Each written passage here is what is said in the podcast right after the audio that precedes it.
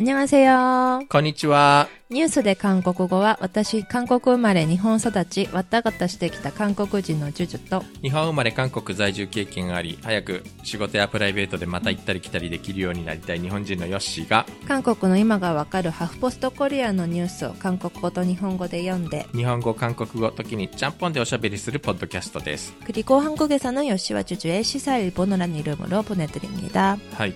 最近ヨッシーさんに会うとお金の話ばっかりしてますよね。えーちょっと反省してます。えーどうして？なんで反省？いや、もっと楽しい話したいな。楽しい話、そうね。どっちがいいのかな？うん、でもなんかお金の話切実だよね。切実なんかボーナス何割減とかそんな話ばっかりしてますよねボーナス出るだけマシな状況になってるからね。マジで。なんか夫ともこんなにお金の話しないのにえ、マジで？え、ああ、そっか、なんか、お宅の夫婦は明らかにお金の話を避けてる感じあるもんね。あそうなんです。しなかったんです、うん、なんかしたら深刻な家庭不安を招きそうな、そうなんか知らない方がいいよね的な。早いうちに解決しといた方がいいと思うね。うちいよいよお小遣い制をやめるかという話に今なっていて、えどういうことですか？えーうちあの、まあ、妻がもともと専業主婦だったので、今は働きに出てるんですけれども、はい。その時の決まりで、月何万円かのお小遣いを毎年固定なんですか？固定だったんですね。変動じゃないんですね。変動じゃなくて、うん。うん、まあ何回か値上げ交渉をしてるんですけどもここ数年は値上げ交渉すら言い出せない状況でして、うん。うん、必要経費はその度ごとに生産という形にしてたんだけども、小遣い制。では。必要なだけ使えという、えー、じゃあ景気のいい話じゃないですか。そうでもなくてでも考えてみるとさ今あのコロナなのでうん。在宅勤務、うん。ほぼ在宅勤務じゃない。うん。家の買い物とかにめちゃくちゃよく行くわけ、そうすると大体自分のお小遣いで立て替えて後で領収書生産とかするんだけどそれがはい。死ぬほど面倒くさいっていうことになるわけね、であとキャッシュレスの決済がめちゃくちゃ増えてきて、うんえー、ペイペイとか、はい。はい、あうん。のクレジットカードとか。はでこの自分の銀行口座とあのど家の銀行口座分けてたんだけど、うんもうそれも面倒くさくなってきたし、うんうん。もういっかみたいな感じで、まあ。使い放題。いやーどうかね。あの前いた会社の同僚で大変厳しく管理されてる方がいらっしゃいまして、うんあのその人ね、ほっとくとね、クレジットカードで使いまくっちゃうので、その人と夜、あの、仕事が終わって一緒にご飯を食べに行くと、大宴会になり、で、そのお金を全部クレジットカードで決済するんですよ、その人が。うん。もちろん割り勘で支払うので、全部現金で僕はその人に払うわけなんですけどね、はい。自分の分は。うん。うん。どうもそうやってはい。自分のお小遣いを増やそうとしていた ことが後で判明し、ついに奥さんにもバレてしまい、あらまあということがあったらしいのでですね。ねでもなんか酔うと酔うとすごいおごっちゃう人いますよねてんてんてん。なあそういうタイプですか？なんか、気が大きくなっちゃう。あとやっぱりなんか、うんあの、自分より年下というか後輩だと、うんあ、自分が多く出してあげないと、みたいな気にはなってしまう。なりますよね。ー私もう飲み会行ってないからなまあ、なんかたまには居酒屋いいよ。まあちょっと今なかなかそこまでの手は回らないだろうけどう。んまたお金の話しちゃった本当だね、なんか、結局ねヨッシーさんとお金の話ばっかりしてるそう、なんか会えばお金の話ばっかりしてるよね。なんか金の話だけして、収録して、着席してよろしくお願いしますと言って、あの、収録の合間に合間にお金の話して、さよならーと言って、嵐のように帰っていく。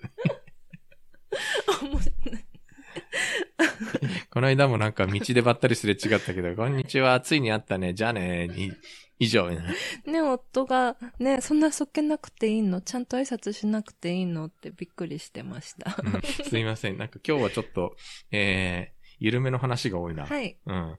日々の動いている生ニュースからちょっと離れてですね。はい。はい。ゆる、ゆゆる。く。これは結構男性としてはショックでしたね。あ、これですか？うん。一本目の予定のやつ。はい。うん。女性はこんなことで男性を見限るのかという、おー、で、読んでみましょはい。う。未婚の男女が選ぶ些細だが守るべき恋愛マナーとその理由が公開された。結婚情報会社カヨンは11月5日から30日まで未婚男女1191人、男性508、女性683を対象に恋人同士で守るべき恋愛マナーというテーマのアンケートを行った。 미혼 남녀들이 뽑은 사소하지만 지켜야 하는 연애 매너와 그 이유가 공개됐다. 결혼정보회사 가연은 지난달 5일부터 30일까지 미혼 남녀 1191명, 남 508명, 여 683명을 상대로 연인 사이 지켜야 할 연애 매너라는 주제의 설문을 진행했다. 彼らの考えを聞いた結果、恋人に最も愛想が尽きた瞬間、1位は約束を守らなかった時43.4%だった。面白いのは、スペルが何度も間違っているとき、32.3%が2位だったということだ。この選択肢の性別比を見ると、男性が18.4%、女性が81.6%だった。えー、ね、이들의생각을들어본결과연인에게가장정떨어지는순간1위는약속을지키지않았을때43.4%였다 재미있는것은반복적으로맞춤법을틀릴때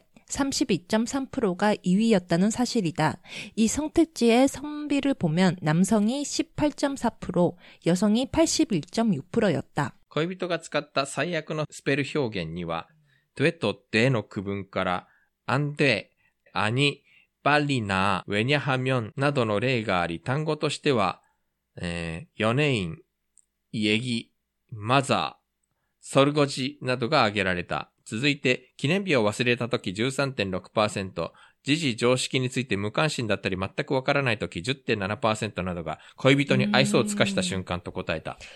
연인이사용한최악의맞춤법표현에는돼와돼의구분부터안돼아니빨리나왜냐하면등의예가있었고단어로는연예인얘기마더어마다가나설거지등이꼽혔다 이어 기념일을 잊었을 때 13.6%, 시사상식에 대해 무관심하거나 아예 모르 10.7% 등이 연인에게 정떨어지는 순간으로 거론됐다.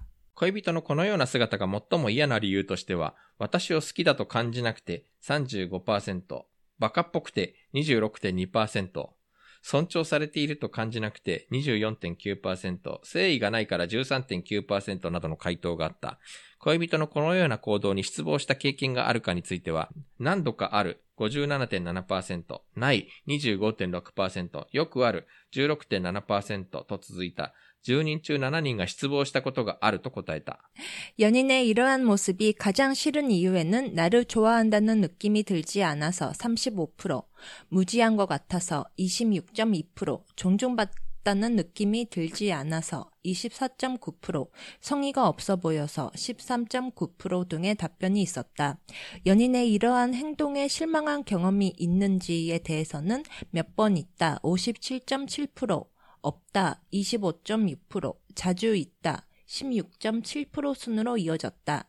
10명 중 약 7명이 실망한 적이 있다는 어, 恋人が好感を与えない行動をしたらどうするかという質問には、対話を通じて直接知らせるという答えが最も多かった。 説明を通じて直したり感じたことを率直に話す72.6%が1位で、次いで2人の関係について考え直す23.3%、すぐに別れる10.4%、その他2.7%の順となった。 연인이 비호감을 주는 행동을 하면 어떻게 하겠냐는 물음에는 대화를 통해 직접 알려주겠다는 대답이 가장 많았다. 설명을 통해 고쳐주거나 느낀 생각을 솔직히 말한다 72.6%를 첫 번째로 꼽았으며 이어 둘 사이 관계에 대해 다시 생각해본다 23.3%, 즉시 헤어진다 1.4%, 기타 2.7%의 순으로 나타났다. 가이언 관계자와 交換と非交換は紙一重の違いという言葉がある。約束記念日を祝うセンスやスペリング常識といった部分は、些細に見えても異性間の好感度に大きな影響を与えるとして、アンケートの結果を参考にすれば、女性がスペリングにより気を使う傾向があるので、好きな異性や恋人がいたらしばしば迷う表現に目をつけ、メッセンジャーの対話の参考にすると良いだろうと助言した。가영관계자는호감과비호감은한끗차이라는말이있다약속기념일을챙기는센스나맞춤법상식같은부분은사소해보일 일지라도 이성 간 호감도에 큰 영향을 준다며 설문 결과를 참고하면 여성이 맞춤법에 더욱 신경 쓰는 경향이 있으니 좋아하는 이성이나 연인이 있다면 자주 헷갈리는 표현을 눈여겨봐두고 메신저 대화에서 참고하면 좋을 것이라고 조언했다. 意外というか、驚き。 에이, そうなんだって感じですね。そうなんですか。うーんあの、これ、念のためだけど、この、 あの、マッチンポはい。が間違ってるのが嫌だっての、これ、書くときだよね。多分、SNS とか、ショートメッセージとか、書くやつでね、発音じゃないよね、これ。ああ、発音じゃないですよね。だって発音でのマッチュンポップってそんなにわかんないですよね。発音でてとてなんて多分区別つかないよね。うん。うーん、マッチュンポップ。学者さんが偉い儒教の国だなぁと思った。違うか。ん。でもなんか最近わざとマッチュンポなんか省略して書くこともあるけどね。ああ、ああ、なんか、ああの、の、音のままに書く？うん、うん女子高生用語じゃないけど、ななんか、ちょっと変わった表現が増えている感じはするけれども。ちょっとそれとは違うんだろうな。例えば、4年院うん芸能人のこの4年が恋愛になっているとかね。うん。iPhone で入力してると、だいたい、うん。自分で入力するというよりも、なんか勝手に向こうが選んでくれるじゃあ、ないそうなんですか？うん。とあ、日本語？いや、韓国語も？韓国語、ハングルも。ハングルなるかな？うん。しかもなんか、全く、なりますね。全く自分が意図しないものが突然出てきちゃって、うんなんか勝手にそっちに変わってるのですごい困ることがあうる。ん。人名とかが入力できなくて。うああ。ん。ええでもね、マッチュンポって嫌われたら悲しいね。えーそういうところに女性がこんなに気にしているこことなのか。うーやん。椿の花咲く頃で、えーおジョンセがやっているノギュッテのやうんがいたじゃない、あの、うん将来の軍スと言われた。うん。だけど、うんあの人が、やたらめったら単語が変なんだよね。あの、字幕ではなかなか分かりにくい部分なんだけど、はいなんかこう、言い方がすごく、聖書法というか、マッチンポップというか、うんにはないような言葉をいっぱい使う。うん。あと、歴史的な人物も全然知らないとか、なんかそういうのを、いじられてるというか、バカに、地元でバカにされてるっていう設定だったんだけれど、はい。そういうのが、虫看護があったみたいな、そういうやっぱり印象を持たれるのですかね。ね。多分、ここでちょっとバカっぽくてと訳したけれども、この虫かだっていう、あの、単語が持つ破壊力ってすごい本じゃない当だよね。無知、無知、無知とは違うな。なんて言えるの、いいのかしら。虫かだって言われたらもうなんか、悲しいよねもう人格というか存在そのものを否定されるようなすごい、うんものすごい罵倒のパワーを持つ言葉だよね、これって。ねえ。ねえ、왜헤어졌어? 무식해서みたいな。なんか、もう、心の底からあんなバカ二度と顔も見たくないみたいなニュアンスが出てくるようね。 ん多分、日本の女性は、日本の男性にここまでそれを求めないと思うのよ。う。うんん。まあ、あんまりこの、綴り方に大きな影響が出てこない言葉なのかもしれないけど、うん。でもね、うん。友達が旧帝国大をに在学中で、恋人が高卒で働いている人だったんですよ。はいはい恋人っていうか、サムシンの関係の人が。はあ、はあはあ、で、相手、男性の方がね、すごく気を使って、賢く話したがって、ほう。LINE とかうんもちょっと、いっそぼいげ？いっそぼいげ。そう、送りたかったみたいで、はあ関西の方なんですけど、すごい漢字をね、多用してきたんだって。漢字ね。うん。で、そんな中で、うん。ほんまをね、うん毎回ね、ほんまさんのほんまって、あの、ブックの本に間？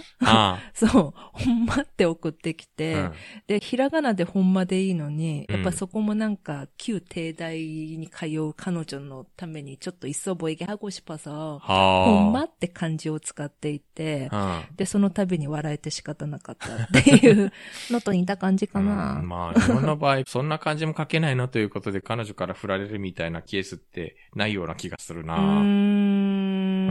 漢字が書けない首相とかは昔、マスコミから揶揄されていたけれど、ううん。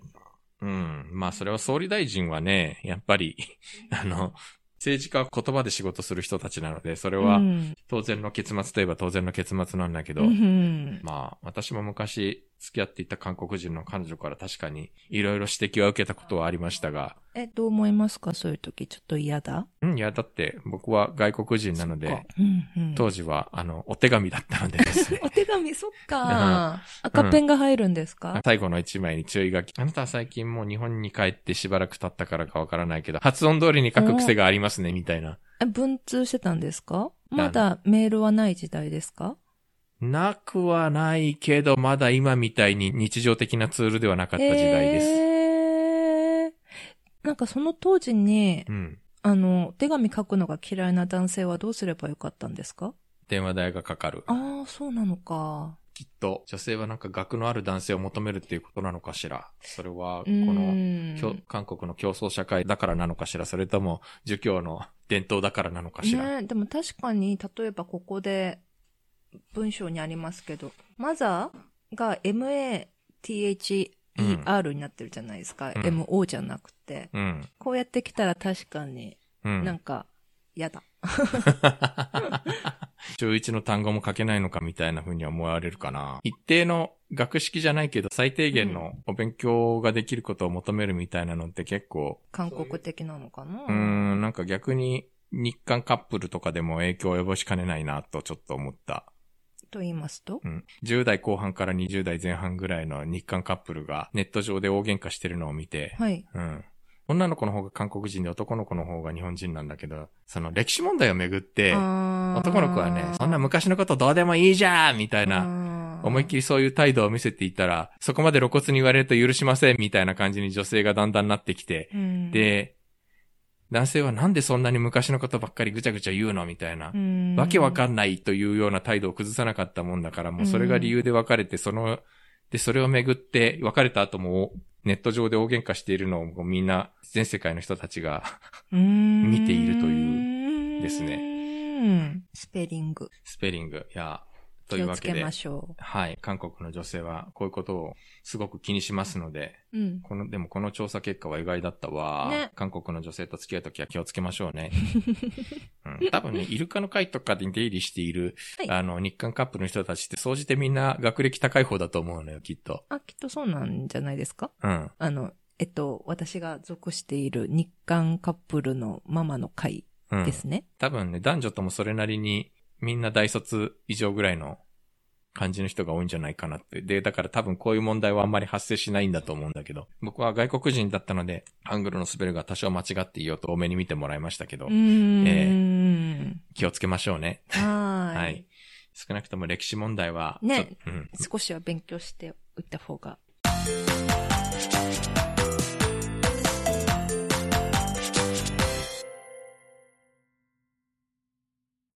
次のニュースです。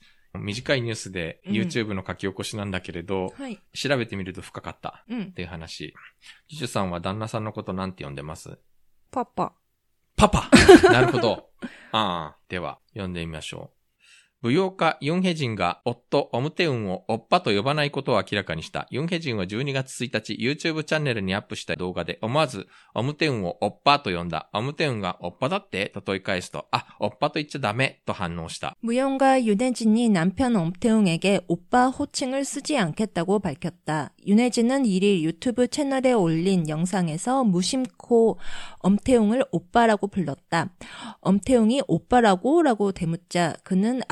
오빠라고 하면 안 된다고 반응했다. ユンヘジンは普段からオムテウンをオッパまたはチオンのパパと呼んできたと言い、もう呼び方を変えることにしたと話した。続いて、えー夫にオッパ、パパと呼ぶと、子供が私もパパと呼ぶけどママもパパと呼ぶのね、ママと私は同等な立場なんだなと思うと言った。と理由を説明した。 윤혜진은 평소 엄태웅을 오빠나 지온이 아빠로 불러왔다며 이제 호칭 바꾸기로 했다고 말했다.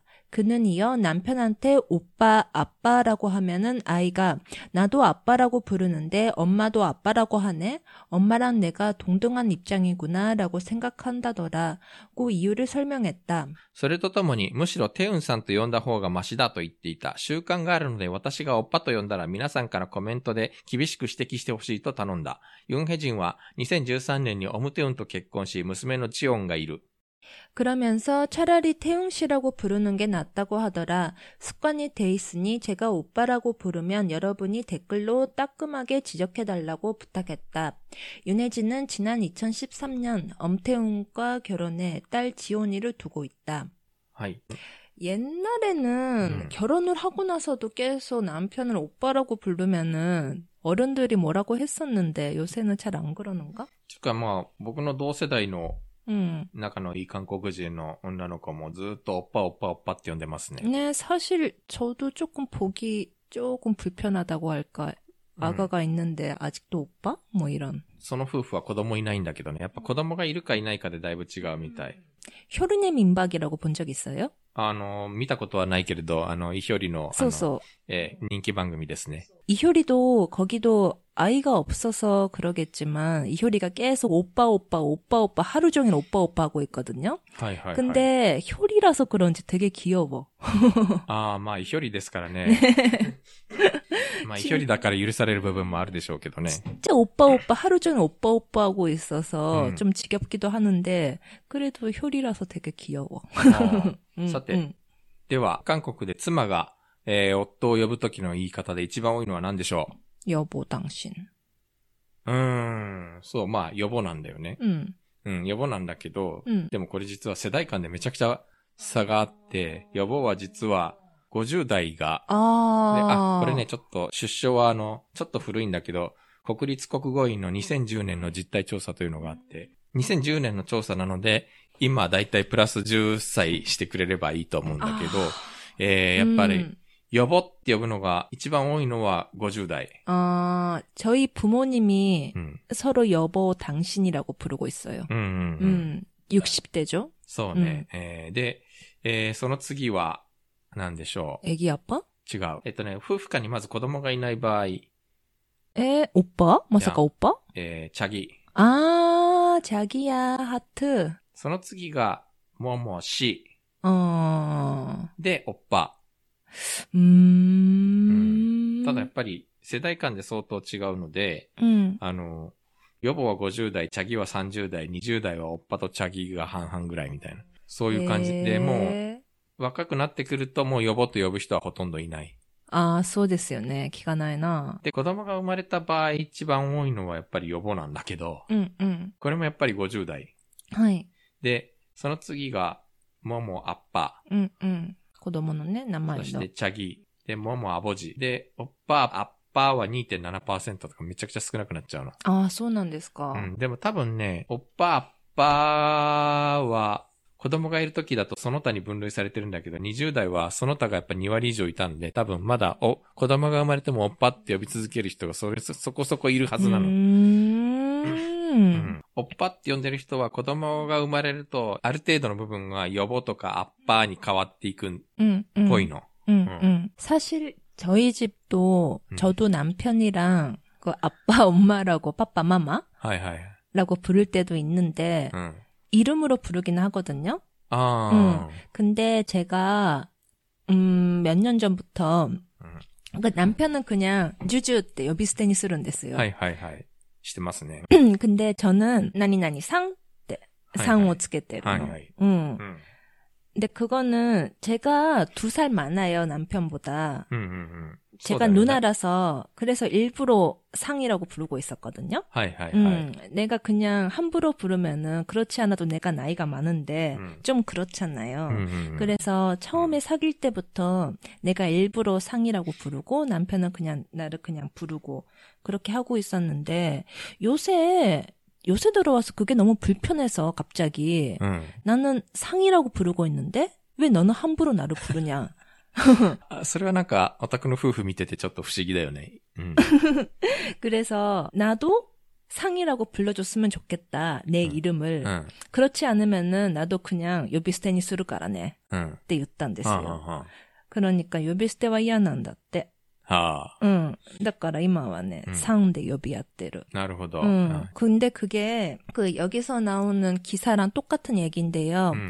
아이가 봤을 때 어떻게 생각할까 그렇게 생각을 했거든요. そうだね。 음, 아빠는 그냥 엄마를 함부로 부르는데 엄마는 무슨 상이라고 부르고 있네? 음. 아빠가 더 높은 사람인가? 그렇게 생각할 수가 있잖아. 응, 응, 음. 그래서 그게 싫어서 그 동등한 관계가 되고 싶다고 음. 그렇게 제의를 해서 지금은 그렇게 서로 그렇게 얘기- 부르고 있어요. なるほど。うんへえ。素朴な疑問だったんだけど、ジュジュさんちみたいにさ、その、妻の方が年上の場合ってさ、うんおっぱって呼ばないよね。 요바나이네. なんて呼ぶんだろうね。 아. 多分なんかあんまり韓国ってそういうの想定してなかった社会じゃないか 아, って気がするんだよ 소데스네. ね。 응. 저도 여러 가지 봤지만, 제가 음. 아는 부부도 아내가 나이가 많은데, 근데 남편이 오빠라고 불러도 돼 해가지고 어. 오빠라고 부르더라. 해. 음. 근데 딱 생긴 게그 음. 언니가 더 어려 보이고 남편이 더 나이가 많아 보여요. 하이, 하이. 음, 그래서 그런 것도 있지만 음. 오빠라고 부르더라고요. 음. 아, 소난다. 네, 그렇게까지 해서 오빠라고 불러야 되나 하는 생각도 있지만 음. 그런데도 있고 아니면은 그냥 서로 이름으로 부르거나. 아, 나름도 난또가 씨대. 네. 근데 신기한 게 누나라고는 절대 안 부르는 거. 해. まあ、ヌナってなんか、呼ばれると気持ち悪いみたいだね、なんか。恋人同士だとね。た恋人同士とか、あと他人同士とかでも、なんか、親近感を出そうとしてヌナとか言うと、気持ち悪いからやめろってすごい怒られたことがある。え、そうなの、うん まあ、ある程度年が取るとそうかと思うけど。私はヌナ呼ばれるの好きだけどな。うん。まあでもなんか、アイドルとかだと普通に年上の女性ファンが、うん、おっぱーって叫ぶよね。そういう感覚だから、あんまりその年上か年上でないかにあんまりこだわらなくていいのかな、おっぱってのは。 음, 소네. 음. 그러니까 생각이 있는 사람들은 오빠라고 부르고 싶은 사람들 그리고 그렇게 불리고 싶은 남자들에 대해서 할 말이 많은 것 같지만 그래도 또 일정 수의 오빠라고 부르고 싶은 사람들이 있으니까 ああ、うんまあ、おっぱっと呼ばれたい人ってやっぱいるみたいだね。なんか、 여비다이 히토모네. 음. 呼ばれたい呼びたい。呼びたい人ってのはまあ、 いるのよ。いるのか。おっぱらがプルドってのは今やもうカプチルと呼ばれますからね。いやー、ダメダメダメ。たくさん。会社とかでこれを言ったらもうパワハラ認定されますんでですね。そういう時代になってきたんで、やっぱおっぱってのもだんだん多分違和感が出てきたと思うのよ。うん。うん。まあある種、なんか年齢の上下関係を前提にしてる言葉だからね。ね。うん、そうそう。また、どうでもいい雑学なんだけど、さて、1950年代まで妻は夫を何と呼んでいたでしょう？ええー予防断信じゃなくて？四ガか四ン。あ、そうなんだ。で、夫は妻を、インジャかマヌラと。マヌラは言うけどね。うちも言う。うん。でもマヌラって呼びはしない。うんうん。マヌラ。あいごいマヌラ、うん。うん。マヌラね。マヌラ。で、60年代に入って予防が登場して、70年代にチャギが登場、えー、で、それがやっぱお互いやっぱ妻が夫を呼ぶときも夫が妻を呼ぶときに時も同じ呼び方で呼べるからというので広まっていった感じがあるんだけれど、今や予防もほぼなくなりつつある、うーん。うん、わけですよ。そうか。予防も急速に消えつつあるということがやっぱり調査で分かってきているので。なんかね、韓国の童謡でね、 여보 당신 부르기なんとかなんとかっていうね曲があっそれて。同様なの演歌じゃん、トロットじゃなくて。え、そうなのかなで、なんか小さい時に、あ、将来大きくなったら結婚して予防男子って呼ぶんだ、みたいな風に思っていた私としては、ああ。ね、予防男子ちょっと憧れたけどな。おばさんおじさんの使う言葉だなと思って学生の頃はなんとなくこあ、そうなのか。幻滅していたんだけうれど。 나는 엄마 아빠가 여 보. 당신이라고 그렇게 부르고 있는 걸 계속으니 까. 아, なるほど. 음. 음. 外国人として韓国語韓国で勉強しているとなんかそういうのに触れる言葉って大体ドラマの中なわけじゃない。なるほど。大体なんかこう、中年以上の夫婦が困った顔して、予防とか単身とかこう 言っていて、えー、若者たちの暴走に手を焼いているみたいな、そういう場面が多かったので、なんか、ああ、なんか、なんかあんまり夢がない呼び方だなぁとちょっと思いつつ。うんねでも本当に結婚するとね、一緒にいるときはお互いおっぱとか、チャギヤとか呼んでいるけれど、でも誰か他の人の前に行くと、あの、大人の前うん。とかは、エギアッパーとか予防とか呼んだりしてる ことが多いと思南平とか。う。うん。ん何편도は呼ばないけれど。なるほどね。うん。 네, 그러니까 역시 그 어른들 앞에서 오빠라고 연인 때랑 똑같은 호칭으로 부르면은 되게 싫어하더라고요. ああ。 어른들이 何お前ら浮かれとんのやみたいな顔されるわけだしら。 아니 결혼했는데 언제까지나 그렇게 연인들처럼 음 그렇게 하는 건 아니다고. いつまで浮かれてるんだ、もうちょっと結婚したんだから落ち着け、みたいな感じですか？いや、そんな感じなんでしょうか。うん。チャギって呼ばれるのもなんだかちょっとゾワゾワと。うん。うん。一回試しに呼ばれてみて、ゾワゾワと来てやめてって 言ったことが。そうか、チャギや、うん、そうですね、ゾワゾワ。どちらかというと、いや、私はずっと、ノーと呼ばれてきたので。ああ、うん、おやっぱ、結婚したらもうノーはないのかな？同い年ならあるのかな？うん。同等な関係。うん。ノーじゃダメなのかな、あんまりノーだってすごく、逆になんかすごくお前と呼び合ってる感じなのかな？No はあんまり言わない気がするけれど、역시子供が生まれると子供の前で使いたくない言葉ってあるじゃないですか。はいはいはい。うん。ジェンダーイクオリティとか今いろんな問題出てくるからね。ねえ。うん。あれ、そういえば、ヨッシーさんたちは？ヨッシーさんちは？なんて呼び合ってるんですか？お名前？名前を呼ばない。あなた？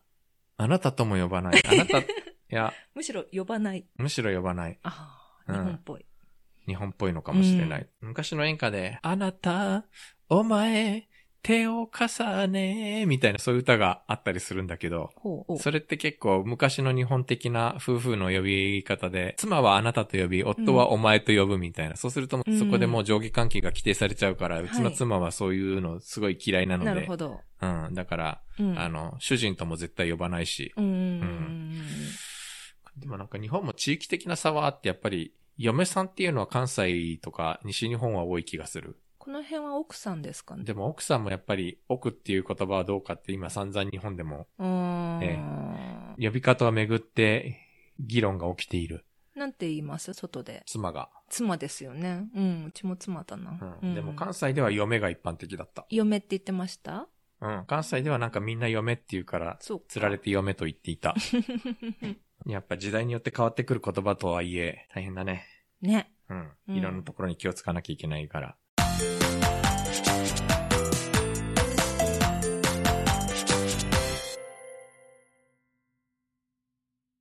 じゃあ、本日最後ですが、はい、ちょっと個人的にショックだったんだけどな。ちょうどよ。ですか。えー、今もう20代以下はほとんど知らないっぽいんだよね。はい。ちょっと読んでみましょう。グローバルチキンフランチャイズのパパイスが韓国上陸から26年で全面撤退する。12月4日業界によるとパパイスは先月、韓国事業をすべて終了した後、法人生産手続きを進めている。同日現在、パパイスのホームページも閉じた状態だ。 글로벌 치킨 프랜차이즈 파파이스가 국내 상륙 26년 만에 전면 철수한다.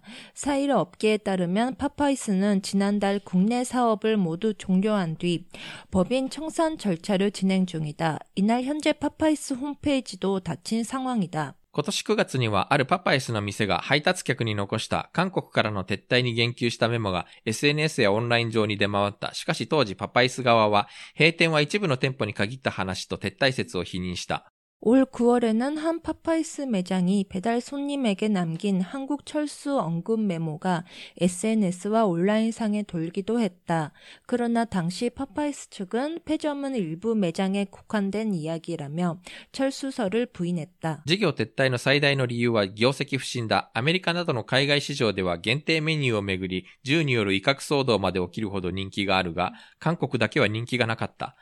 パパイスブランドを運営する TS フードシステムは昨年、営業損失12億9427万ウォンを記録し、2018年の9億9744万ウォンに比べ損失幅がさらに大きくなった。売上高も2018年の182億2383万ウォンから19年は約31%減少した125億7838万ウォンにとどまった。 사업 철수의 가장 큰 이유는 실적 부진이다. 미국 등 해외 시장에선 한정 메뉴를 두고 총기 난동까지 벌어질 만큼 인기가 있지만 한국에선 유독 인기가 없었다. 파파이스 브랜드를 운영하는 TS 푸드 앤 시스템은 지난해 영업 손실 12억 9,427만 원을 기록해 2018년 9억 9,744만 원 대비 손실 폭이 더 커졌다.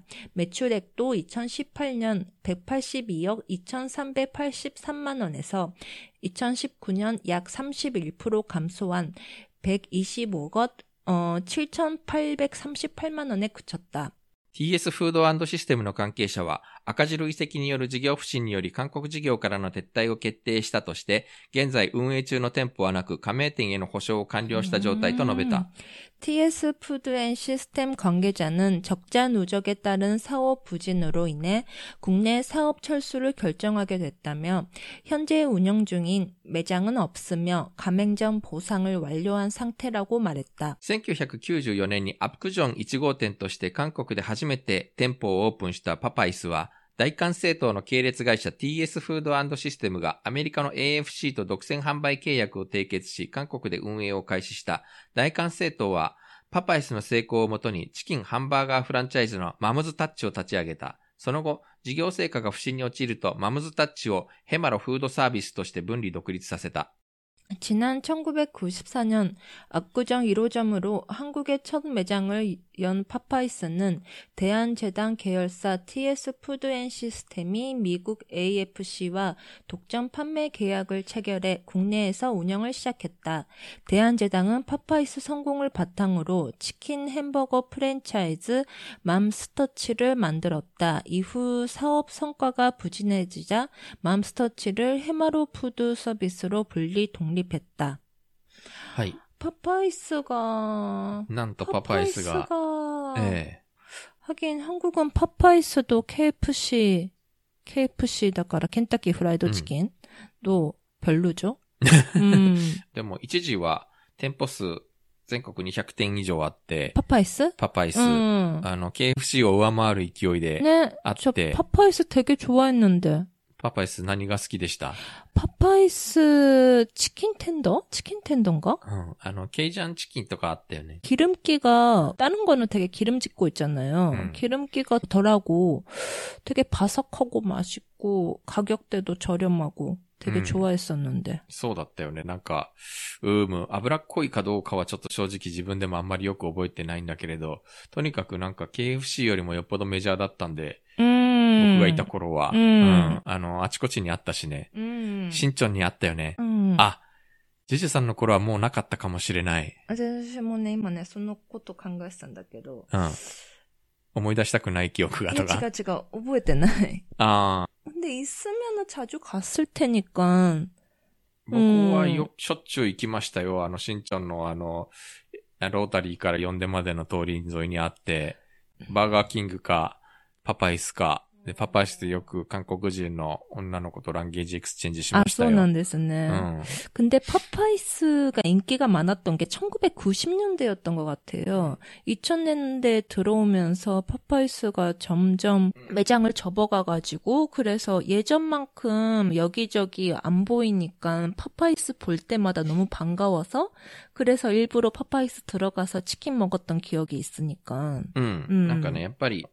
94年にアップジョンに1号店を開いてから、すごい勢いで、えー、拡大してってたんだけど、やっぱり2000年代前半ぐらいから、ファーストフードって加藤競争時代に入っていくの、韓国ってすごい店舗が増えてきて、競争相手が増えてきたんで、で、あの、値下げ競争に入っちゃって、えー、それで結構経営状態が悪くなったのね。その頃から、だいたい2000年代半ばぐらいからのウェルビーイングブームってやったじゃないはい。うん。ウェルビーイング。ウェルビーンってみんな言ってたじゃない、ウェルビーン、ウェルビーンってみんな叫んでたじゃない、ロハスね。うん、今で言うロハスだね。うん、あの、とにかくなんかこう、スローフード、うまいもの食おうぜみたいな、そういう感じになんか韓国が全体的に社会的な雰囲気がなってきたので、うん、そうするとファーストフードって、その対極にあるものじゃない、うん、うん。そこら辺から経営が下り坂になってきて、2007年ぐらいに相次いで、やっぱその繁華街の目抜き通りの店舗って撤退してんだって、そのくらいに新潮の店もなくなってるらしいよ。ああ、そうですよね。うん、うんそんな気がする。パパイスといえばビスケットがあ、記憶が、わかります。わかります。うん、なんかパパイスではビスケットよく食ってた気がする。わかりますビスケット。うん、うん、うん。日本のね、ケンタッキーのビスケットとは違うんですよね。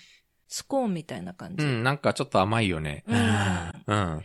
えー、パパイス。あの、応答せよ1994ってドラマがあってさ、そこの第2話で、あの、えー地方から出てきたばっかりでソウルが右も左もわからないヘッテとサムチョンポのうん。男の子二人がさ、ソウルの女の子とデートする場面が出てくるんだけど、はいそこで女の子から、じゃあ、下の売り場でビスケット買ってきてって頼まれて、うん。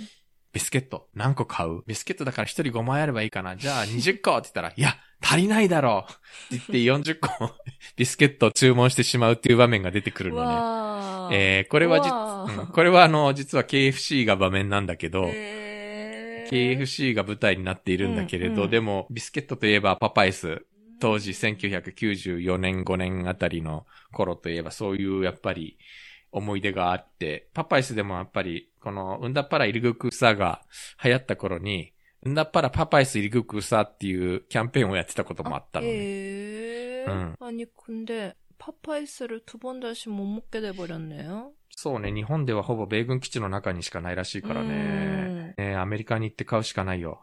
근데 만약 미국에 가면은 미국에 가서까지 파파이스를 먹을까 하는 문제도 있고. アメリカでは大人気だからまだいろんなところにたくさんあって、 음. まあ郊外の店が多いんだろうけど、 네, 응. 파파이스. アメリカではそれこそここに記事にも書いてあったけど、チキンサンドイッチっていう大ヒ大ヒットメニューがあって、それがなんか売り切れたっていうことに腹を立てた客が銃で店員を脅すみたいな。なんか読みませんでした え読んだ気がする。あったっけ読んだ。それぐらい人気があるらしいんだけれど、ううんん。だから今は、今もうね、2020年下半期はで、もうすでに韓国には十数店しかないらしい。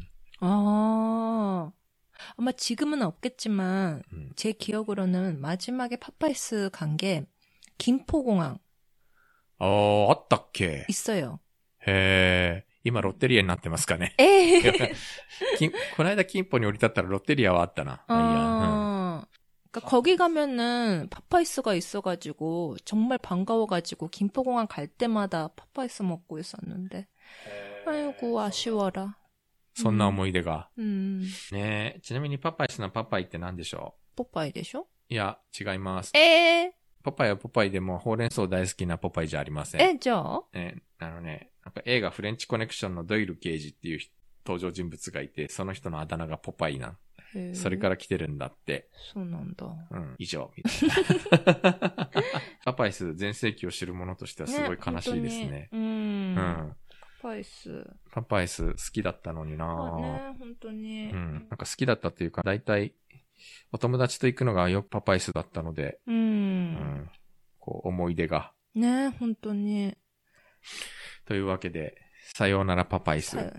パイス。韓国のその運営母体としては、このマムズタッチがすごい勢いで今増えていて。あ、そうなんですか？うん。これもまあハンバーガーチェーンなんだけど、ハンバーガーチキン、ハンバーガーチェーンなんだけど、で、ここがもう今やロッテリアに迫る勢いなんだって。ロッテリアでしょ？韓国のロッテリアは国民食だから。いや、ロッテリア食べてる人多分見たことないよ、えー、なんかどこに行ってもある気がするんだけど。あるけど見た、食べてる人見たことなくないですか？そうかなロッテリアっていっぱいあるけど食べてる人見たことない。うーん。あ、田舎はね、食べるらしそういうもんい。なの？ソウルでロッテリア行く人ってあんま見ないけどな。えーだって、ロッテペッカジョムの一番、たいもう、降り、階段降りて入って韓国でロッテリア行ったことあります？や、それあるよ。え、あなるんだ。うん。あるよ。ああ、でもバーガーキングの方が多いかもしれない。うんう。ん。そうなんだ。韓国ではそんなにマクドナルドが多くないから、なんかこれは日本でいうマクドナルド的な存在なのかなと思いながら、ロッテリアロッテリア。ロッテリア私日本人の方がロッテリア好きだと思う。え、そう違えうかな。はいうんというわけはいで、パパイスがさよならという記 네, 事でした。 파파이스 마지막에 한번 먹고 싶었네요. ていうかもうお店自体は全部営業終了してるので、もう韓国行っても食べられないよね。 하나씩. うん。 음, 안녕 파파이스.